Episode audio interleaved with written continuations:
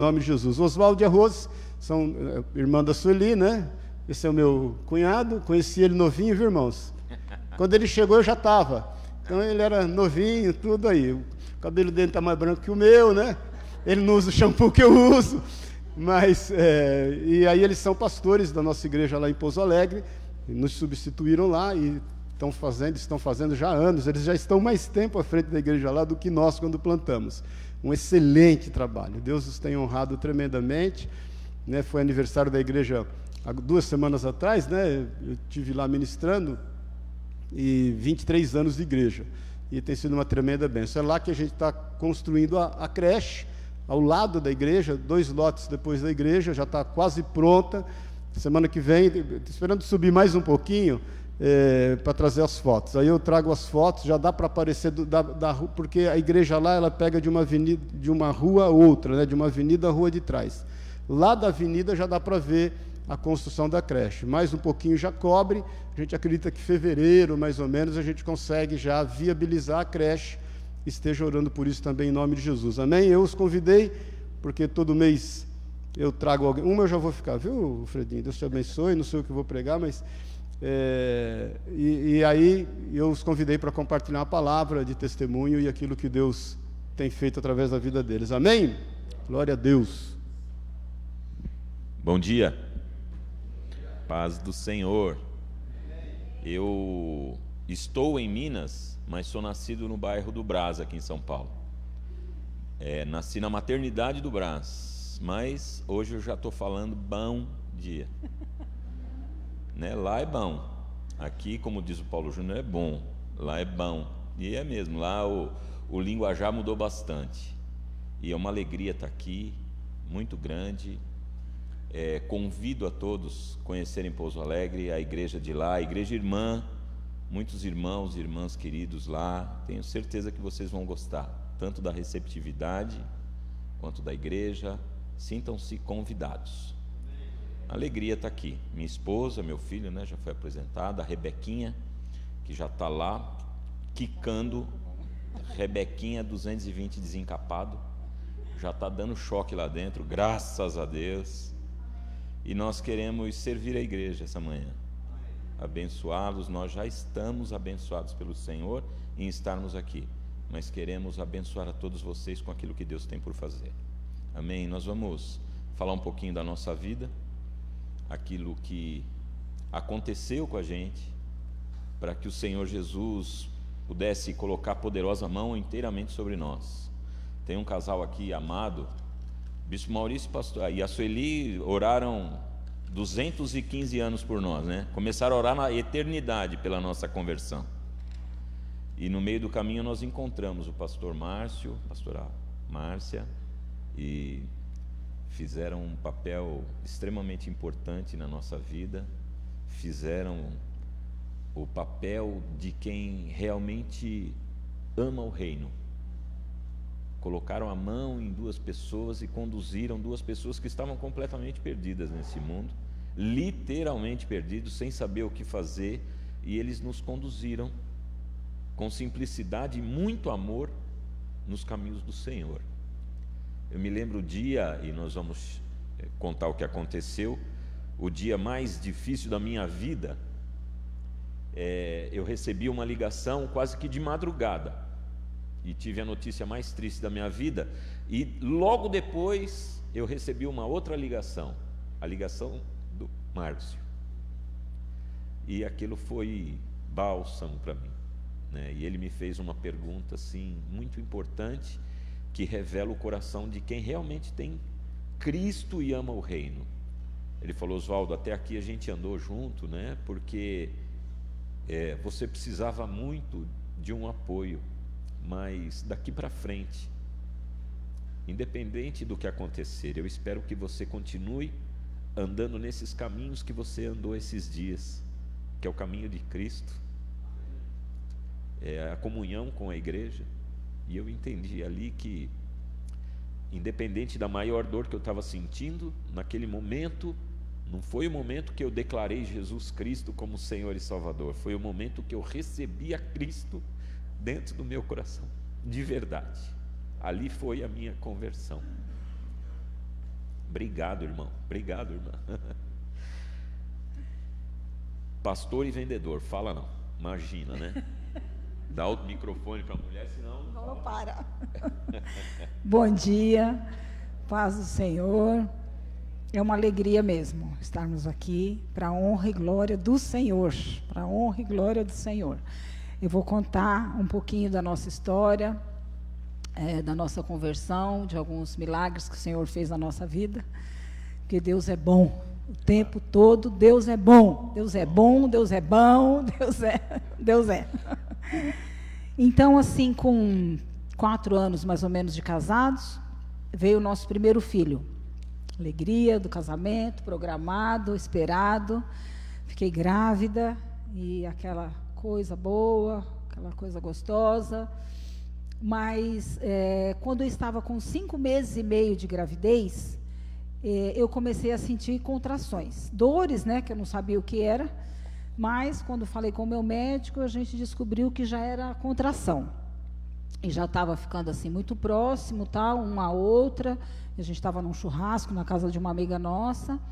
E aí ele falou: "Não, vai para o hospital, vou examinar, ver o que estava acontecendo". Quando cheguei no hospital, já estava assim de cinco em cinco minutos a dor, eu já estava com febre. E aí ele falou: "Olha, vai ter que nascer a criança, cinco meses e meio, já começa a sentir a ter perigo de morte a mãe ou o filho". Então não tem jeito, provavelmente vai vir sem vida, já deu aquelas notícias maravilhosas para nós, né?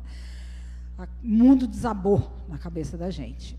E aí nasceu, de cinco meses e meio, o nosso primeiro filho, que é o Vitor.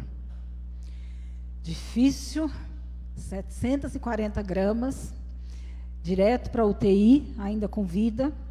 Ele viveu 36 dias na UTI. E aí, nesse período, que nós, né, começamos a entender o que era Deus e o quanto a gente estava distante dele na nossa vida. Aí começamos a procurar, Su e o Maurício principalmente, desespero batendo, manda gente para vir aqui orar, precisamos do Senhor. Nosso filho aí tinha dias que ele estava melhor, tinha dias que ele estava pior, é, dava inchaço, o rim não funcionava e aquela coisa. E eu me lembro, queridos, assim como se fosse hoje o dia que a gente entrou no elevador do hospital e a gente pegou um folheto de uma igreja. E aí abrimos o folheto, ele começou a ler e estava lá nos motivos de oração. Orar pelo Vitor, sobrinho do pastor Maurício. A hora que a gente leu aquilo, foi um impacto na nossa vida, principalmente na dele. Ele falou assim: corar, né, que a gente se trata de corar, de coração. Ele falou assim: tem uma igreja orando pelo nosso filho e nós não conhecemos essa igreja e eles não nos conhecem. A gente precisa ir nessa igreja. Como é que pode? Uma igreja está orando por ele e a gente nunca foi, nós vamos nessa igreja. E eu falei: Amém, vamos. E nós fomos, que era a igreja do Márcio da Márcia, o projeto Raízes, né? E o Maurício tinha muito vínculo com eles. E ali tinha uma igreja, o nome do nosso filho estava no folheto. E aí nós somos muito bem recebidos, acolhidos por eles, por outras pessoas. É, a partir desse folheto, com o nome do Vitor, o Senhor nos atraiu. Né? E a dor, claro, infelizmente. E ali a gente começou a participar de é, é, células, na casa das pessoas, tem a Milvia, que fez parte da nossa história, e muitas pessoas ali nos amaram, assim, o amor de Cristo sobre as nossas vidas, e, e ali nós começamos a entender sobre o Evangelho, sobre a salvação, na, no Raiz fizemos oração de entrega, e o nosso filho na UTI, 36 dias, e eu lembro que foi nessa época, amor, porque ele faleceu dia 24 de dezembro. Dia 24 de dezembro, o Senhor recolheu o Vitor. Mas hoje nós entendemos que o Senhor tinha um propósito através da vida do Vitor, que era estabelecer a salvação eterna na nossa vida.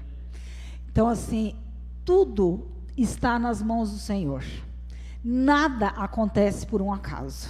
Nada, absolutamente nada. Nem a dor vem sem que o Senhor permita e sem um propósito do Senhor para a honra e glória do Senhor. Hoje nós estamos né, trabalhando no reino, dando o nosso testemunho, edificando o reino através da vida do Vitor.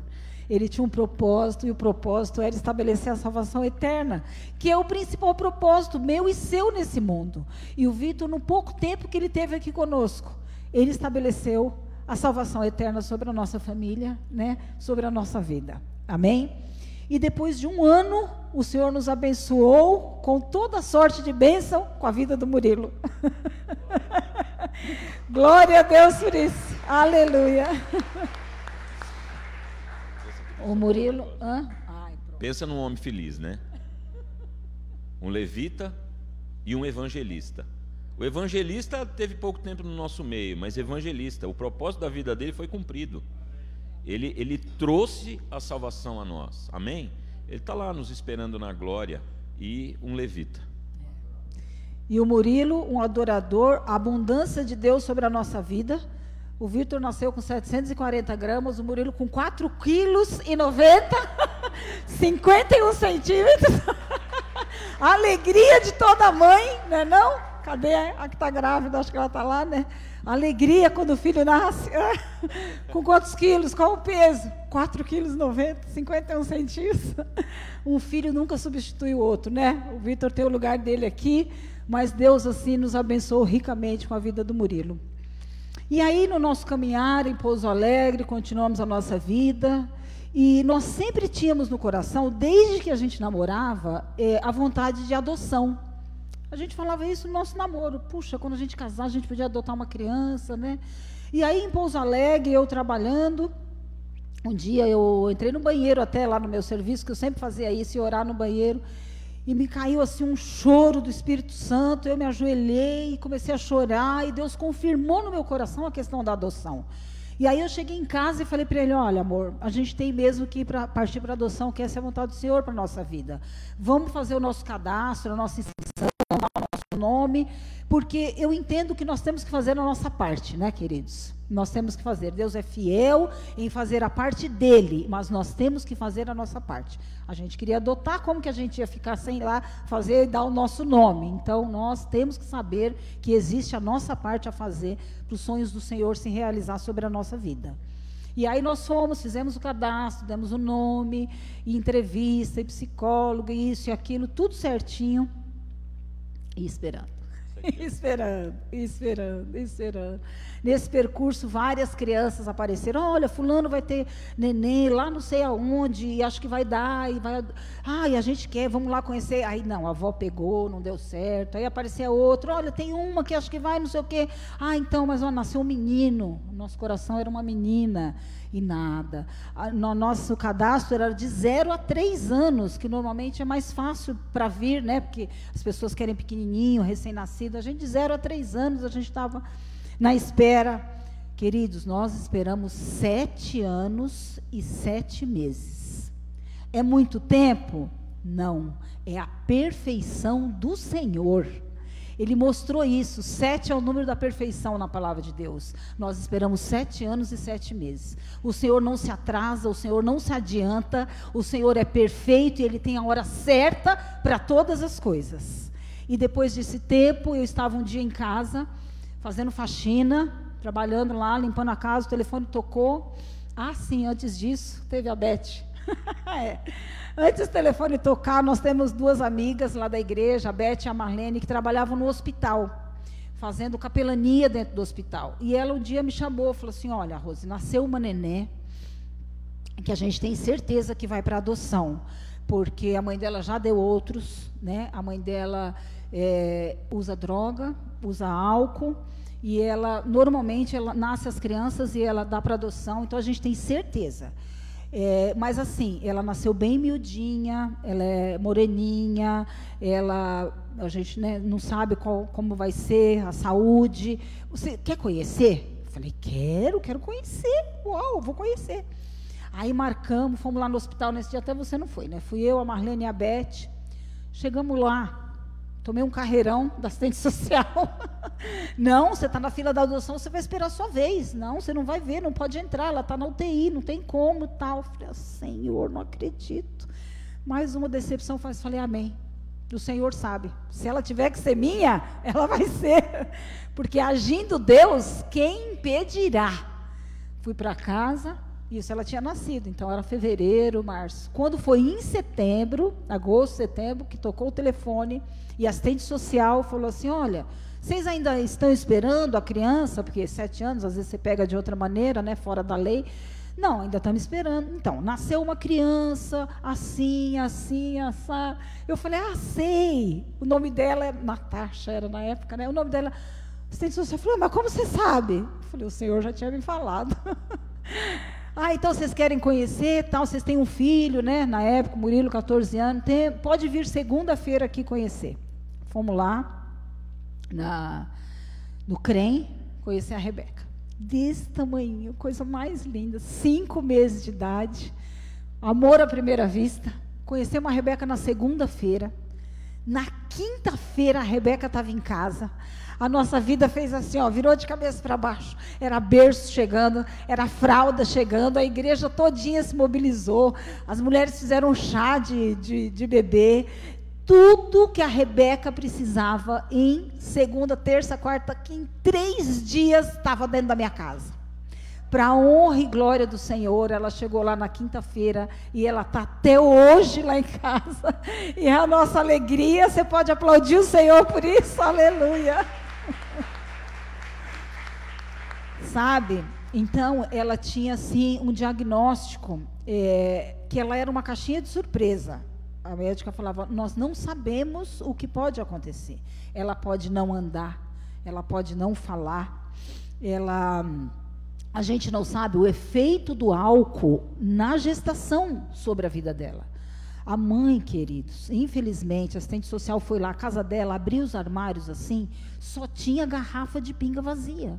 Não tinha alimento. Ela não fez pré-natal. Nasceu porque estourou a bolsa e ela foi embriagada para o hospital. E olha só, aí ela, três meses na UTI, não sabia exatamente o que ia acontecer.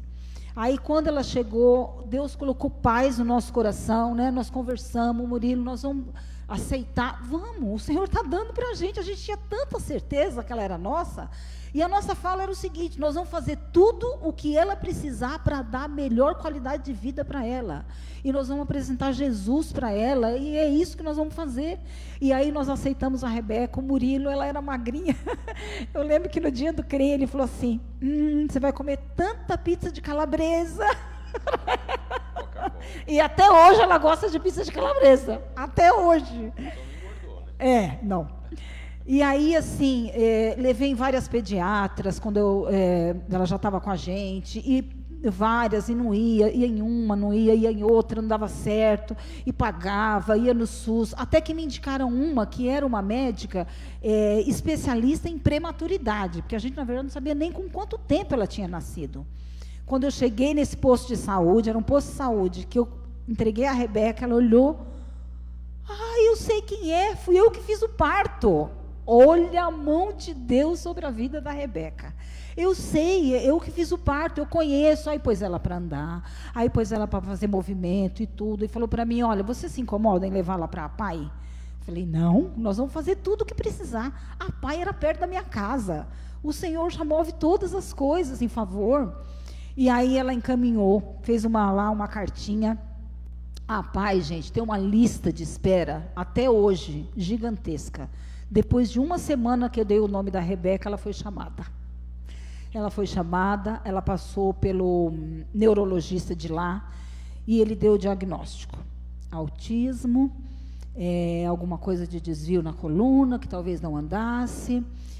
A mesma coisa uma caixinha de surpresa, vamos fazer o que tem que fazer e vamos né, medicar e vamos acompanhar e orar, porque o Senhor é quem vai fazer o milagre.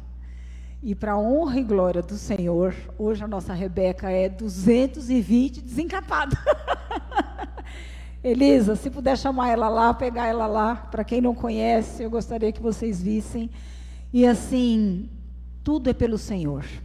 Sete anos de espera, e eu, é, a gente não desistiu, né? É, não andeis ansiosos por coisa alguma, Filipenses 4, 6 e 7. Antes, levai tudo em oração, súplica e ação de graça. E a paz que excede a todo entendimento guardará a sua mente em Cristo Jesus. E foi assim que nós ficamos esse tempo todo aguardando a vinda da Rebeca e a bênção que ela é.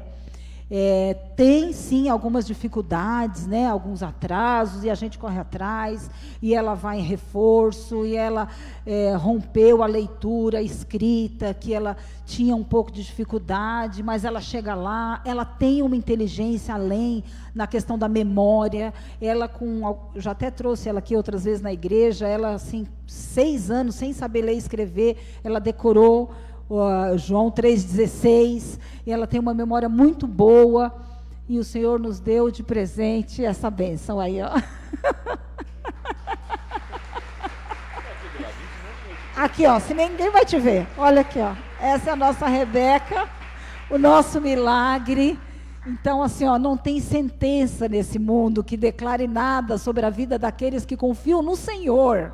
Não tem palavra de médico, de advogado, de nada, nenhuma sentença que não seja do Senhor se cumpre na vida daqueles que creem, que esperam no Senhor e que buscam.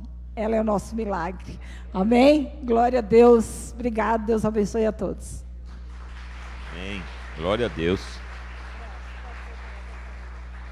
E independente das sentenças, porque não foi fácil, né? Nós, desde o início, estávamos dispostos, independente. Talvez não ande, não tem problema. Talvez não fale, não tem problema. Talvez não veja, não tem problema. É, é que nós não temos tempo, mas nós temos os relatórios dos médicos que cuidaram dela desde quando nasceu. E é tenebroso. Ela teve duas paradas cardíacas. Ela teve uma parada respiratória ela foi ressuscitada pelo Senhor. Então, quando nós lemos tudo aquilo, o nosso coração estava cheio de alegria e nós não nos curvamos a nenhuma daquelas sentenças. E andando com a Rebeca, vivendo com ela, a gente foi recebendo como combustível todos os milagres que Deus fez não vai andar, imagina. Ela realmente não anda, ela corre. Deus dá mais do que pedimos e pensamos, né? Ah, não vai falar. Hum. Chega em casa às seis horas da tarde para você ver essa menina falando comigo. Ela conta a história todo dia, a mesma coisa, em cinco minutos. Ela fala, fala, fala. Eu acho que ela tem calo na língua, de tanto que fala. Não vai ver. Além dela enxergar, ela vê. Ela é uma menina extremamente inteligente e esperta. Ela não só vê, mas ela enxerga, o que é muito importante para um ser humano. Ela é um milagre. A cada dia, a Rebeca revela um milagre de Deus sobre nós. A gente fala assim, a princípio, eu quero eu quero fazer o bem para alguém. Eu quero ajudar alguém. Eu quero me doar para alguém. E só quem vive uma experiência como essa sabe que quem faz alguma coisa é ela por nós. A gente recebe mil por um a despeito de qualquer intenção de fazer alguma coisa por essa menina. Deixa Deus provar isso para você também. Sempre. Na esfera que for, ou com crianças, ou com pessoas necessitadas. Seja movido pelo coração de ajudar, e você vai se surpreender o quanto você é ajudado, ajudada por aqueles a quem você move seu coração. Amém, queridos? Glória a Deus. Abra a tua Bíblia em Apocalipse. Eu não vou falar do fim do mundo. Apocalipse, capítulo 21. Versículo 5 nós vamos ler. A igreja que eu me converti aqui em São Paulo chamava Projeto Raízes, chama Projeto Raízes. E lá tinha um pastor muito engraçado que ele falava assim: é, toda vez que eu vou ministrar aqui, eu tenho a impressão de que eu tenho um monte de borboleta dentro do estômago voando assim. Ó. Eu posso até estar tá transparecendo calma, mas tem um tanto de borboleta voando dentro do meu estômago aqui, viu? Mas amém, né? Vamos nessa que Deus nos ajuda. Apocalipse 21, versículo 5 diz assim: E aquele que está assentado no trono disse: Eis que faço nova, novas todas as coisas. E acrescentou: Escreve, porque estas palavras são fiéis e verdadeiras. Podemos orar mais uma vez? Feche os teus olhos. Senhor, em nome do teu filho Jesus, Pai. Obrigado por este tempo, por esta comunhão. Obrigado porque o Senhor separou essa manhã para nós. E que seja diferente, Senhor Deus, essa palavra ministrada pelo Senhor. Que não seja mais uma palavra, Deus, que entre por um ouvido e sai por outro. Que a tua palavra cause efeito em nossos corações. Que a gente possa, durante a semana, mastigar com os dentes da nossa mente, Senhor, tudo aquilo que o Senhor vai falar aqui, como eu tenho mastigado todos esses dias, Senhor. Abençoe a tua igreja com esta palavra. Que esta palavra nos transforme, porque é o que nós precisamos, Senhor. Nós estamos vivendo como quem assumiu a vida para si, Senhor. E por isso nós estamos vivendo de maneira em que as lágrimas de vez em quando chegam, as aflições chegam, a ansiedade chegam. Senhor, nós precisamos mais da tua palavra da tua palavra que nos transforme, da tua palavra que nos dê direção, da tua palavra que nos revela o caminho que nós devemos andar, ainda que seja contrário, Senhor, àquilo que nós aprendemos na vida, aquilo que é o nosso achismo, aquilo que são as nossas convicções, que nós, Senhor Deus, sejamos guiados pela tua palavra, porque ela é viva e eficiente para nós. Nos abençoe com ela, é o que te pedimos, em nome de Jesus Cristo. Amém? A palavra de Deus em Apocalipse, que a princípio nos parece ser uma palavra que ainda está por acontecer, é só uma questão de nós olharmos no detalhe da palavra, onde Cristo Jesus fala assim: ó, eis que faço novas todas as coisas. Não é algo a ser feito, é algo que está sendo feito. O Senhor está a todo tempo Independente de Apocalipse ser um livro a ser revelado à humanidade, a ser conhecido por nós no futuro, a palavra de Deus dá um, um freio nisso e Jesus diz: Eis que faço, ou seja, o tempo todo, Ele está fazendo, Ele está fazendo novas todas as coisas.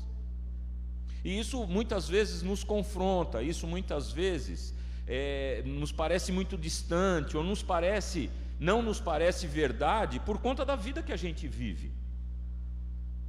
Muitos de nós estamos cansados, mesmo repousando. O cansaço nos alcança mesmo depois de uma noite bem dormida. Não são poucos nesses dias, que dorme a noite toda, ou porque dorme pela facilidade de dormir, ou pelo auxílio de um remedinho que nos ajuda a dormir, dormimos e acordamos cansados. E esse cansaço nos revela algo de repetitivo na vida. As coisas estão tão repetitivas, tão monótonas, tão dentro de uma mesmice, que a consequência disso muitas vezes é uma vida de cansaço. Cansaço. E Jesus vem aqui, e eu quero que você acolha esse versículo 5 no teu coração, como uma verdade mais do que absoluta. Ainda que a vida queira nos provar o contrário disso, nós temos aqui uma palavra daquele que tem compromisso com a tua vida, que diz: Eu estou fazendo novas todas as coisas. E não são poucas, são todas. O Senhor tem o controle absoluto da tua vida, Ele escreveu todos os dias da tua vida, Ele sabe exatamente os caminhos cuja qual você entrou, Ele sabe tudo, Ele não perdeu o controle da tua vida e Ele está te dizendo Eis que faço novas todas as coisas. Uma pessoa da palavra de Deus, um profeta muito conhecido, assim que surge nas Escrituras, ele surge como uma criança E quando Deus diz para o profeta Jeremias: Jeremias, eu eu te escolhi no ventre da tua mãe, Jeremias, eu escrevi na eternidade que você seria profeta entre as nações, e Jeremias olha, ainda novo, ele olha para Jesus, para Deus e para o Espírito que falava com ele, e ele diz assim: Eu sou um menino, eu não sou capaz, eu não tenho condições. E em Jeremias no capítulo 1, no versículo 12, se quiser colocar aqui, o Senhor diz para ele: Jeremias, eu velo por minha palavra. Por que, que eu estou trazendo Jeremias? Nós não vamos falar sobre ele, mas eu, eu, eu gostaria que você colocasse no teu coração essa manhã de que Deus está fazendo novas todas as coisas, e isso é uma promessa para a tua vida e um descanso para você se você acolher essa mensagem no teu coração. E ele diz em toda a eternidade, porque o mesmo Jesus que revelou o Apocalipse é o mesmo Espírito que falou na criação e o mesmo Espírito que falou com esse profeta que era tão criança e tinha medo do chamado e tinha medo das coisas que iriam acontecer, e ouvindo a voz de Deus, certamente ele ficou cansado em ter que fazer coisas na vida que talvez ele não tivesse o domínio. E aí Deus diz para ele assim: Olha, eu estou aqui te abençoando com a minha palavra, com as minhas promessas, e eu quero te dizer uma coisa: eu velo por ela. E velar Todos aqui já foram num velório na vida. Sabe que velar é estar perto. Sabe que velar é independente das circunstâncias, independente da situação, é alguém que está ali cuidando, zelando, observando, chorando, trazendo à memória o que foi. Deus vela pelas promessas que um dia Ele derramou na tua vida. E uma das promessas que você não deve se esquecer é que Deus está fazendo nova, novas todas as coisas sobre a tua vida. Deus conhece a vida de cada um de nós. Para Deus não há impossíveis, meu irmão. Para Deus não há impossíveis, minha irmã. Independente do teu cansaço. Você pode estar cansado, cansada hoje mas Deus está fazendo coisas novas.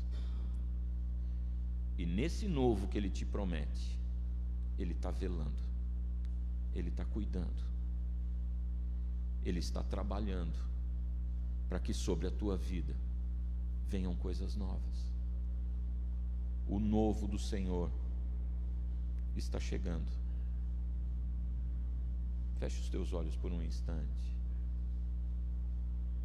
Coloque seu cansaço agora aos pés do Senhor Jesus.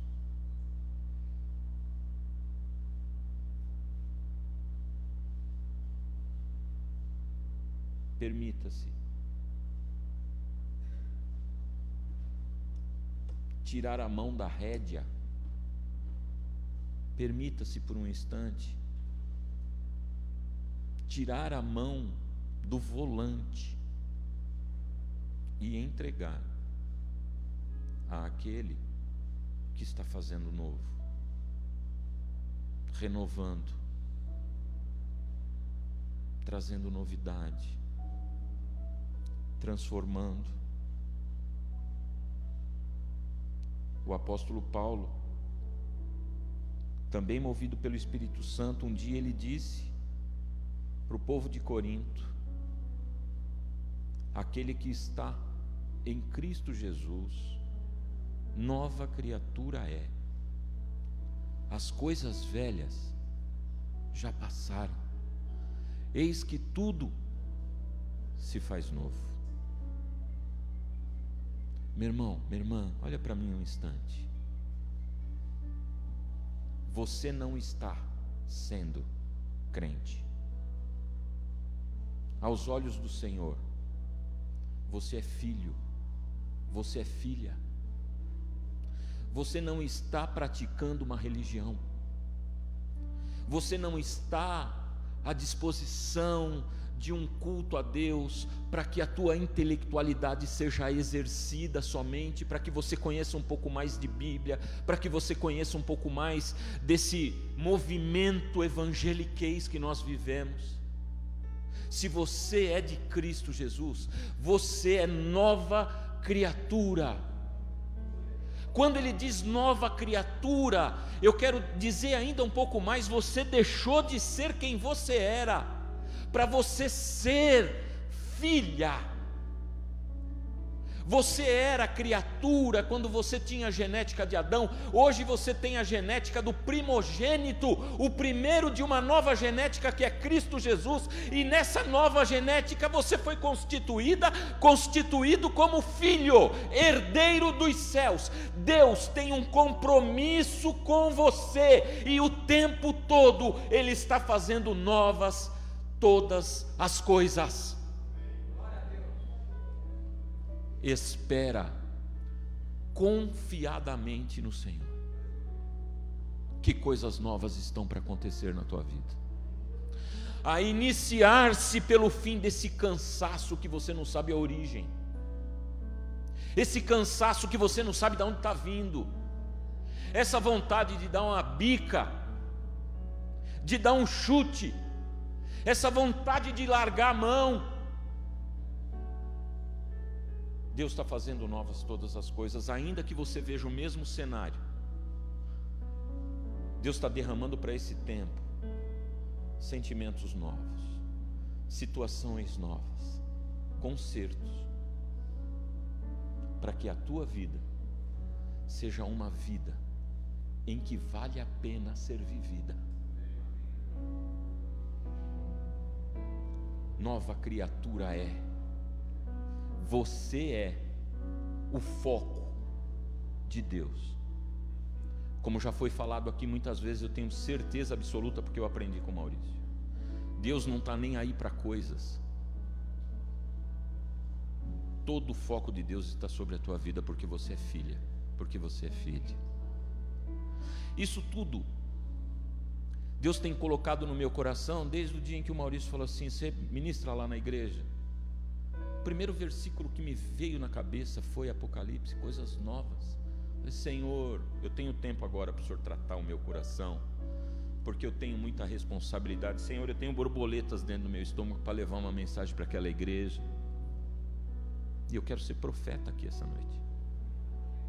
Eu quero profetizar sobre a tua vida, porque coisas novas estão por vir. Agora, amados, abre a tua Bíblia no, no, no Evangelho de Lucas, no capítulo 5, versículo 36.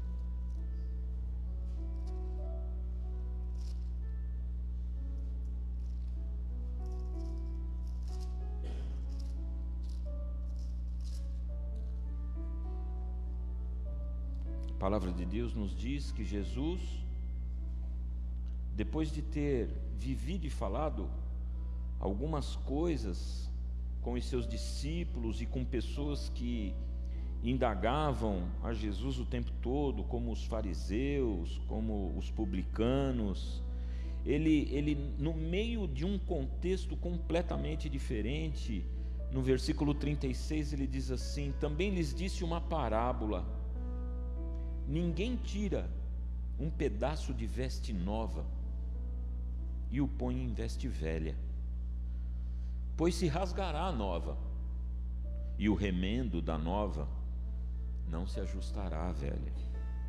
E ninguém põe vinho novo em odres velhos, pois o vinho novo romperá os odres, entornará, entornar-se a o vinho e os odres se estragarão. Pelo contrário, Vinho novo deve ser posto em odres novos, e ambos se conservam.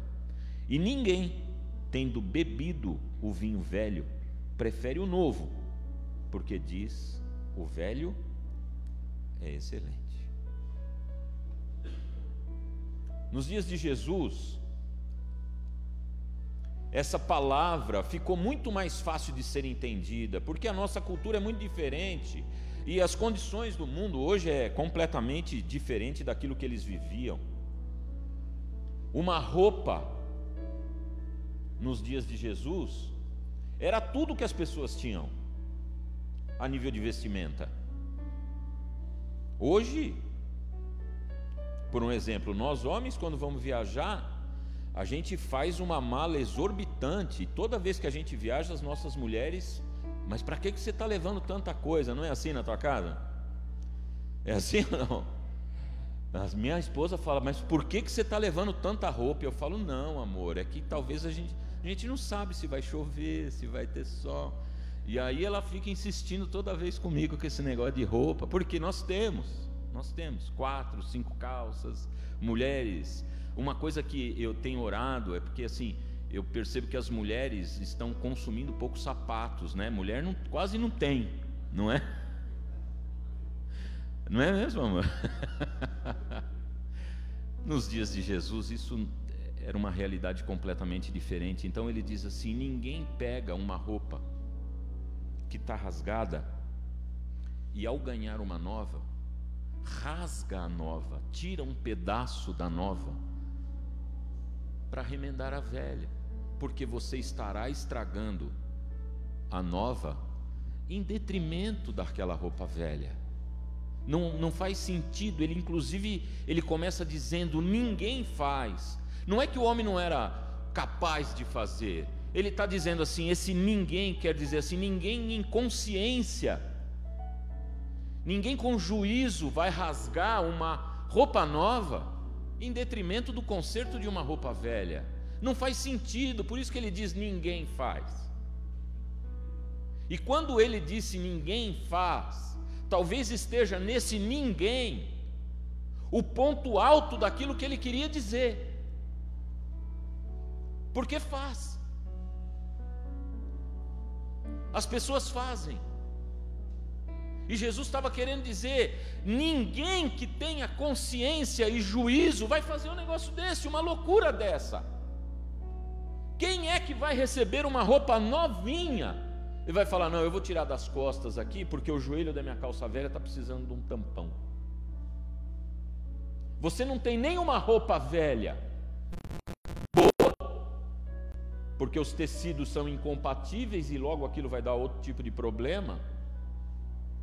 E a roupa nova com um buraco nas costas vai fazer com que você não tire proveito nenhum daquilo que é novo na tua vida. Ninguém. Ninguém faça isso.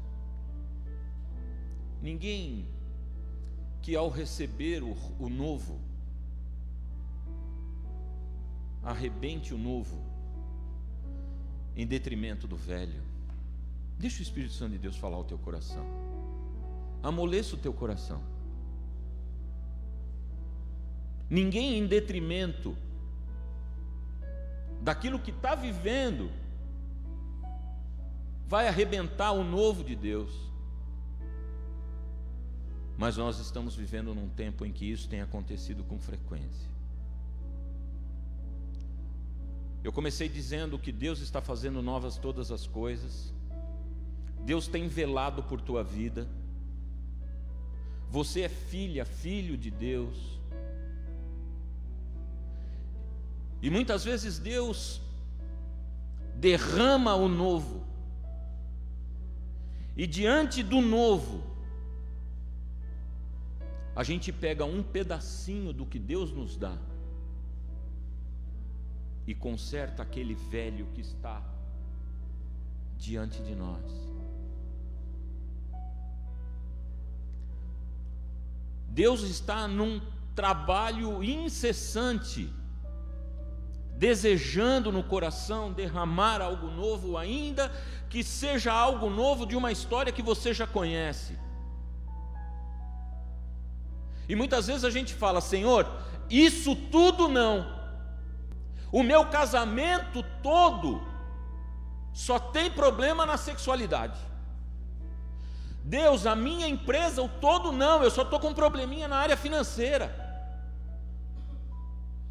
A minha vida emocional como um todo, não. Eu sou feliz com os meus filhos, eu sou feliz com a minha mãe, com o meu pai. Eu só quero um pedacinho para resolver o problema do meu marido que ainda não foi convertido completamente. Ninguém pode fazer isso com aquilo que Deus tem para fazer. Amados, eu tenho responsabilidade nessa mensagem que Deus trouxe aqui para essa igreja. Não tire pedacinhos do todo de Deus para consertar alguma coisa que você acha que é só aquilo que precisa ser consertado. O Senhor te ama tanto que Ele está te dando tudo novo. O Senhor te ama tanto que Ele derrama sobre você algo completamente novo, porque aquilo que você considera ser o probleminha que precisa ser arrumado, já esparramou raízes que você não enxerga. Mas Deus o sabe e Ele quer o todo novo na tua vida. O problema muitas vezes não é naquele pedacinho que a gente pega de Deus quando aparece uma oportunidade da gente resolver o problema daquilo que nos cansa. Tem coisas que podem parecer pequenas, mas são as coisas que nos cansam. Quando você pega só aquele pedacinho e conserta aquilo que tem te cansado, você despreza todo o restante de Deus. E Deus tem te dado coisas boas e novas. Jesus continua dizendo: Olha, no versículo 37, não pegue um vinho novo e coloque num odre velho, pois o vinho novo romperá os odres, entornar-se-á o vinho, e os odres se estragarão. Mais uma vez ele fala: ninguém. Ele deu o exemplo da roupa, ele dá o exemplo do vinho, do odre do vinho, e mais uma vez ele diz: ninguém. Não é possível que alguém mais uma vez, o ninguém é o fator de importância na mensagem. Quando o Senhor nos fala ninguém, Ele está dizendo para mim e para você: não seja você. Não seja você. A colocar algo novo da parte de Deus sem resolver algumas coisas que possam fazer com que o novo de Deus estoure. O vinho representa a alegria de Deus, e o odre representa a tua vida. E com muita ousadia eu quero, sem conhecer a tua vida, dizer para você que o vinho está para ser derramado, mas você precisa perdoar. Para que o odre, no novo, não se estoure. O apóstolo Paulo diz: se possível for, ande em paz com todos a paz. É o resultado maravilhoso e magnífico do perdão. Deus está fazendo coisas novas. Deus tem compromisso com a palavra dele sobre a tua vida. Coisas novas estão chegando, igreja. A alegria do Senhor será derramada de novo sobre a tua vida. se revista dessa alegria que está chegando. Amém, queridos? Abra a tua Bíblia no Salmo de número 37.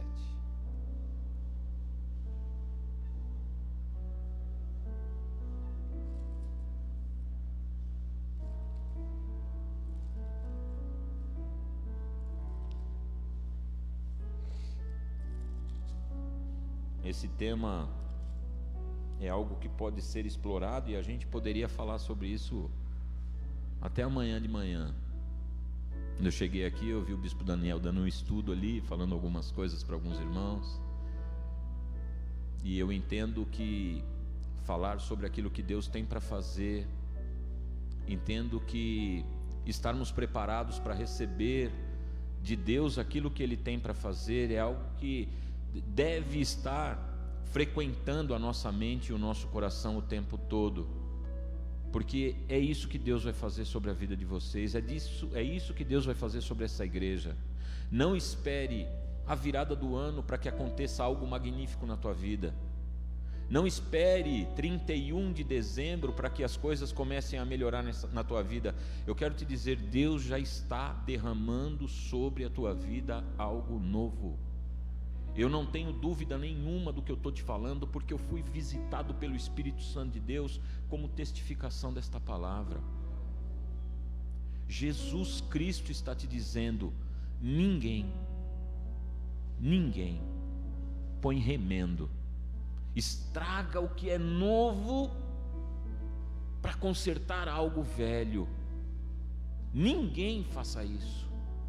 Deixe o novo de Deus e se agarre ao novo de Deus, ainda que seja na tua empresa, no teu casamento, na tua família, nos teus sentimentos, ainda que o cenário será o novo, o, o mesmo, haverá algo novo que renove tudo isso que está te trazendo cansaço.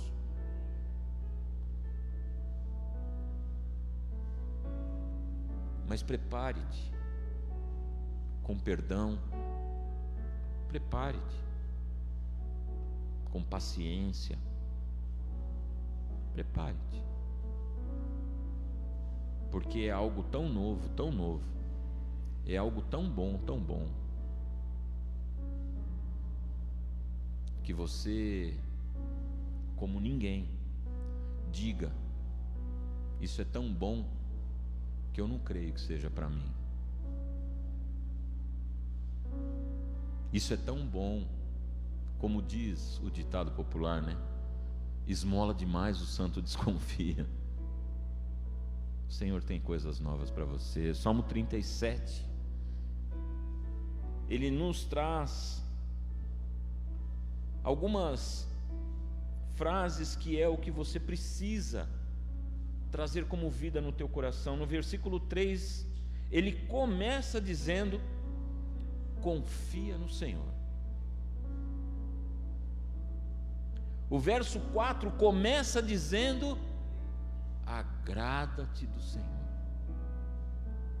O 5 entrega o teu caminho ao Senhor. E no 7 descanse no Senhor.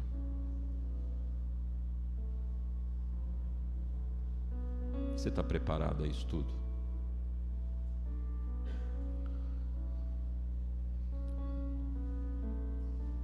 Eu quero falar em especial com você, agora nesse finalzinho, nós já estamos terminando.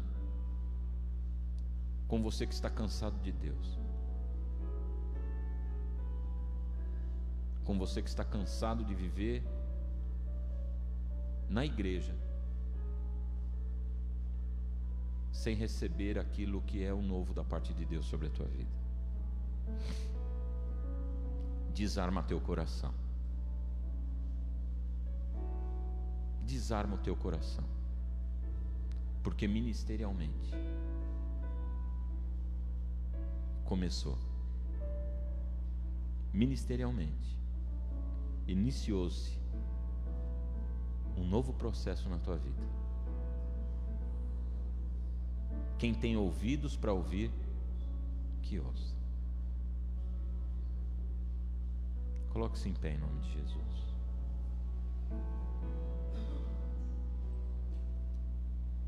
Eu não sei que horas que, que normalmente termina o culto. Eu acho que eu falei demais, né? E vinte já. Amém. Glórias a Deus. Eu eu não quero fazer apelo.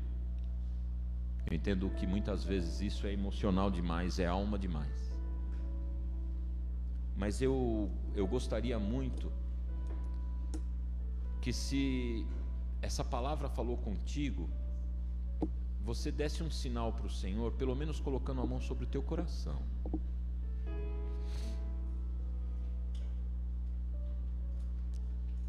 Não que você precise, nem é voz de comando de pastor, misericórdia isso. Mas quando nós fazemos alguma coisa em relação a Deus, Ele, Ele se agrada. Ele se agrada. Está vindo novo, meu irmão, minha irmã. Está vindo novo na tua família, aonde você se esforça trabalhando, está vindo novo no teu ministério, está vindo novo nos teus sentimentos, está vindo novo. E esse novo vai extirpar todo o cansaço que você tem. E, e esse cansaço que você tem, meu irmão, chega. Já deu o que tinha que dar, chega. Chega. Que não seja só a mão sobre o teu coração, mas que seja de verdade um grito de socorro a Deus: Deus, eu preciso desse novo. E muitas vezes, nós somos conduzidos por essa vida e por todas as artimanhas dela, a sermos maduros demais, adultos demais, donos da vida demais, donos da verdade demais, não queremos abrir mão da verdade, daquilo que pensamos, daquilo que somos, não negociamos mais isso e queremos que tudo seja conforme o que a gente quer agora. E nós precisamos muitas vezes voltar a ser criança, para receber de Deus o novo que Ele tem para dar. Precisamos voltar a ser crianças. E esse coração, esse sentimento de ser criança é um campo extremamente aberto para Deus trabalhar com alegria, porque o que Deus tem para fazer, muitas vezes Ele encontra bloqueio num coração endurecido endurecido não porque você é ruim, mas endurecido pelas pancadas que a vida dá. Permita o Espírito Santo de Deus amolecer teu coração. Feche teus olhos um instante, nós vamos louvar a Deus. Quero ser como criança, te amar pelo que és,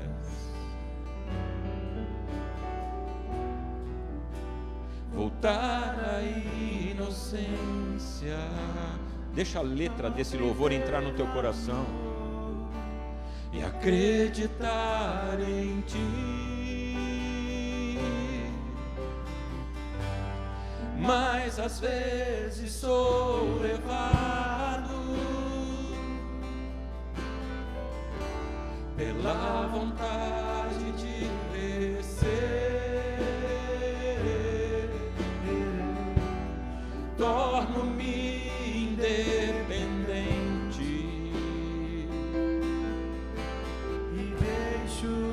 de simplesmente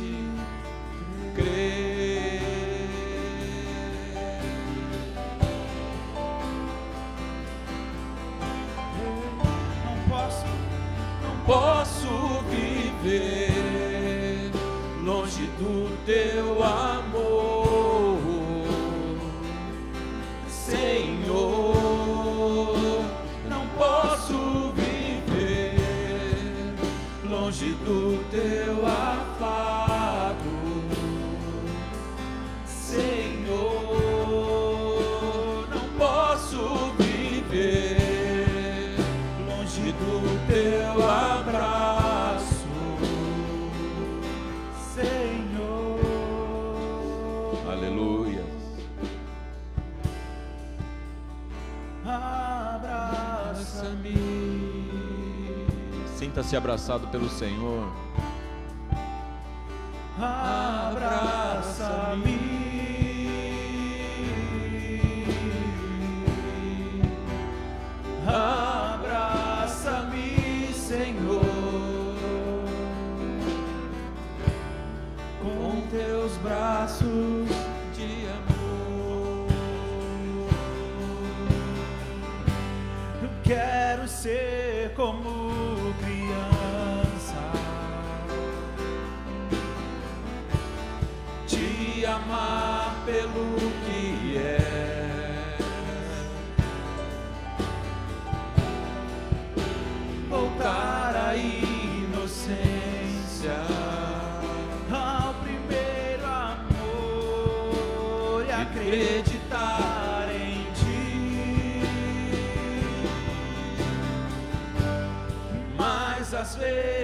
Vezes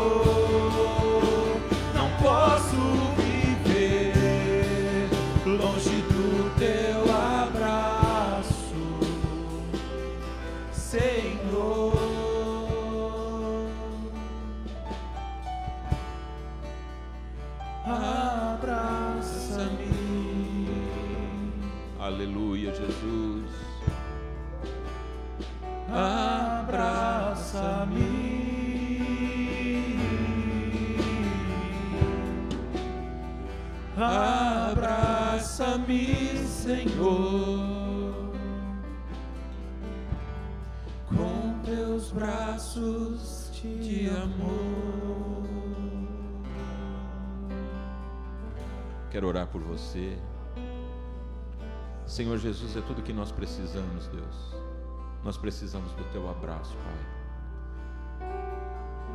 Senhor, arranca de nós esse sentimento, Senhor Deus, de muitas vezes estarmos sozinhos, esse sentimento gelado de que muitas vezes o Senhor está distante de nós, Senhor, por favor. Abraça de novo, Senhor Deus, o teu filho, a tua filha, a quem o Senhor trouxe aqui essa manhã.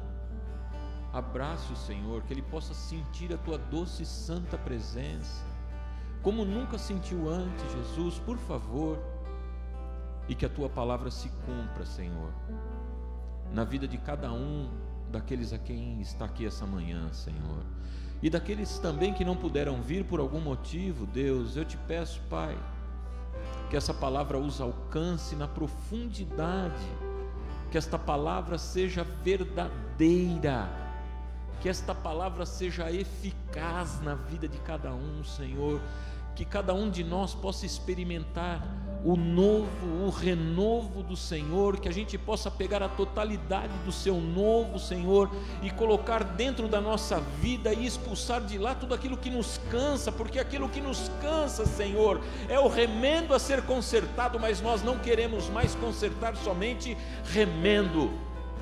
Senhor, eu te peço, traga um novo sobre as famílias desta igreja. Senhor, traga um novo sobre o trabalho de cada um dos meus irmãos e irmãs. Traga um novo na área sentimental, Senhor. Renova tudo, Senhor.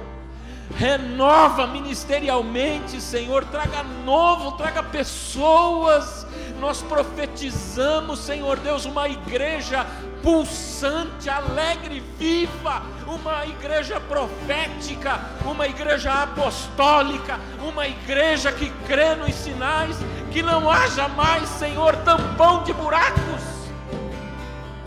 Oh, recanta lá, suri, canta lá, bachuri, canta lá. Deus traz o novo. Cumpra a tua palavra, Senhor.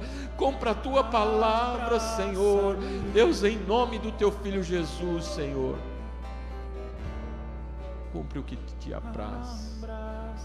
São teus. São teus. A eles a quem o Senhor tem velado a vida.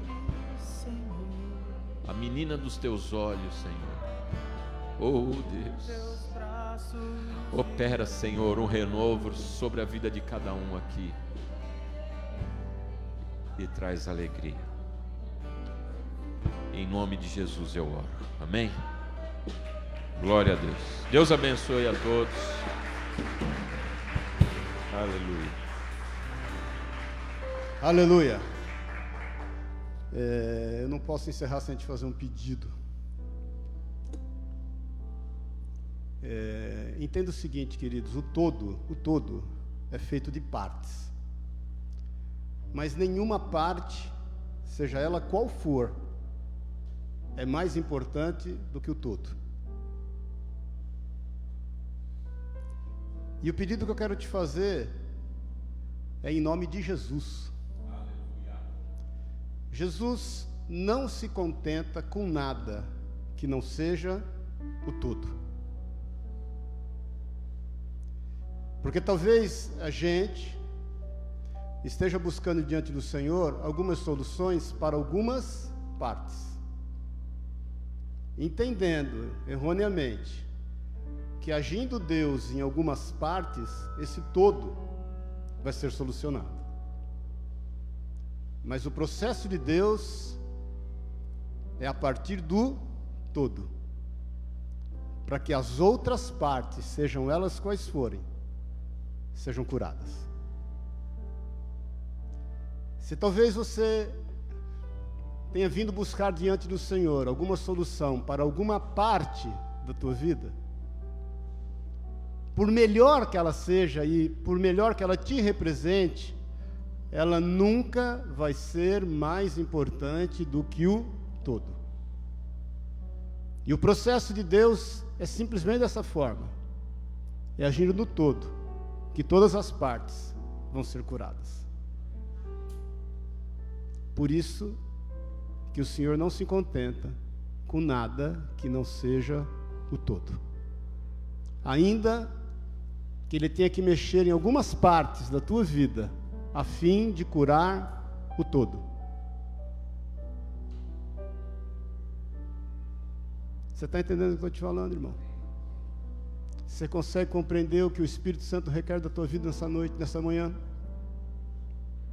Então eu quero te fazer esse pedido. E a gente não pode sair daqui sem que eu te faça esse pedido. Entrega o todo. Peça perdão se você está buscando a Deus por partes. E entrega o todo. O apóstolo Paulo, em Atos 18, não precisa abrir 9 e 10, estava passando por uma grande crise na sua vida. Ele estava em Coríntios, as coisas não fluíam, ele estava em aperto financeiro, ele estava em aflição de alma e ele resolve por si resolver parte do problema e ir embora. E a palavra de Deus diz que ele vem de um contexto de rejeição por, por parte dos judeus. Depois você estuda isso. E eu estou te falando isso porque enquanto Oswaldo ministrava, o Espírito Santo falou isso no meu coração, me fez lembrar dessa passagem de Paulo. E aí diz lá no versículo 9: Teve Paulo durante a noite uma visão, onde o Senhor disse a ele: Olha, está aqui, não temas, pelo contrário, fala e não te cales. Porque eu sou contigo. Porque eu estou contigo e ninguém ousará fazer-te mal, pois eu tenho muito povo nesta cidade. Então o Senhor sempre vai tratar conosco a partir do todo, para aí sim curar as partes. A Bíblia diz que depois de Paulo ter esta visão, ele foi renovado no todo. E coisas novas aconteceram e ele ficou mais um ano e seis meses naquela cidade. Então o pedido que eu quero te fazer, ele vem junto com uma pergunta: você quer entregar o todo?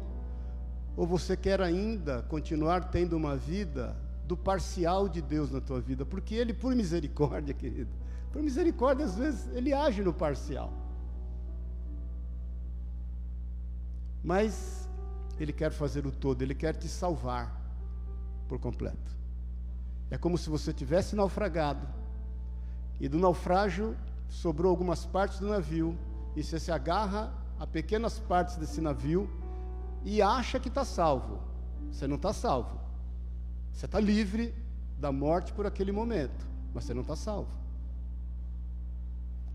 E talvez você vá de partes em partes, de fragmentos em fragmentos daquela, daquele navio que naufragou, se ancorando a fim de se salvar. Você só vai estar salvo quando o navio aportar do seu lado e te pôr para cima. Aí você vai estar salvo.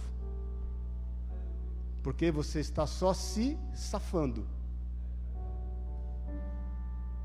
E quem está constantemente se safando é safado. Amém. Amém. Então eu quero te fazer a pergunta: você quer entregar o todo? Ou você quer continuar se safando? Se você quer entregar o todo, eu quero te pedir, entrega o teu todo como ele leu no Salmo 37:5. Entrega o teu caminho ao Senhor, confia nele e tudo fará. Ele não quer curar só o teu físico. Ele não quer resolver só o teu problema financeiro. Ele não quer só te dar alegria em meio à tristeza, curar só tua alma. Ele quer curar o todo. E talvez ele esteja mexendo em algumas partes. Talvez seja a tua saúde. Talvez seja um problema de relacionamento familiar ou não, ou profissional ou não, ou com teu esposo, com a tua esposa ou não, financeiro ou não. Mas Ele está nesta manhã te fazendo entender que com amor Ele quer curar o todo a partir do momento que você permita, entregue e confie. Amém? Feche os teus olhos na liberdade. Se você quer entregar o todo, se você quer entregar sem reservas a tua vida ao Senhor, entendendo que nada pode ser mais importante do que o todo, e que através do todo Ele vai curar. cantanai. Curar, curar, efetivamente salvar, de uma forma transformadora, querido. Se você entende que é a partir do todo que ele vai ramificar todas as áreas da tua vida, coisas que você nem imagina que precisam ser restauradas, como o Senhor falou através da vida do Oswaldo. Faça essa entrega nesta manhã em nome de Jesus. Então declara assim, você que se dispõe, declara comigo, se você está nos acompanhando aí, ou futuramente por pod, sabemos lá quando vai chegar esse áudio aos teus ouvidos, quando vai chegar esta gravação do Face aos teus ouvidos, se você está vendo online, eu quero que você repita se você sente-se bem com isso. Declara comigo, Senhor Jesus, eu entrego sem reservas o todo da minha vida nas tuas mãos. Eu não quero ser curado por partes eu quero ser curado no todo, porque eu sei que todas as partes serão alcançadas. Por isso, Jesus, eu te confesso como meu único Senhor e Salvador, meu único e suficiente Salvador de todas as coisas da minha vida.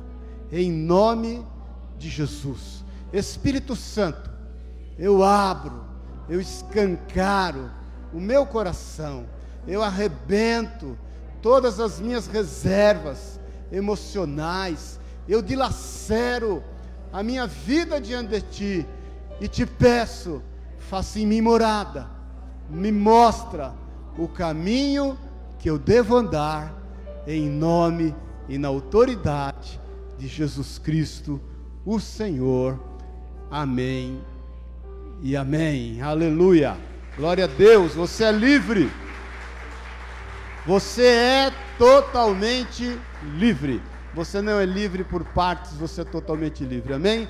Nós vamos, eu quero ministrar a bênção apostólica E obrigado, benção demais, tio Vá. A gente, a gente me chama de tio Malício e eu chamo ele de tio Vá, porque as crianças, quando eram pequenas, chamavam ele de tio Vá e eu de tio Malício. Então ficou tio Malício e tio Vá. Mas eu vou dar a benção apostólica e, e, e depois você, naquilo que você sentir no seu coração, você traga as suas ofertas. Amém, querido? Que o amor de Deus, o Pai, a graça eterna de Jesus Cristo, nosso Senhor e Salvador, aquele que se faz presente em cumprimento da Sua palavra, todas as vezes que nós nos reunimos no Seu nome, e que a unção, o poder, o consolo, a companhia do Espírito Santo te leve em paz, que você tenha o melhor mês de novembro da tua vida, que você testifique disso, que você já profetize o melhor fim de ano da sua vida, cheio de alegria, junto aos seus amados, em uma vida transformada em nome e na autoridade de Jesus. Vá em paz. Que Deus te abençoe por onde você for e prospere aonde você colocar as mãos dos seus pés, em o nome de Jesus. Amém, amém e amém. Glória a Deus, aleluia. Com alegria, traga suas ofertas naquilo que você sentir no seu coração e vamos louvar a Deus.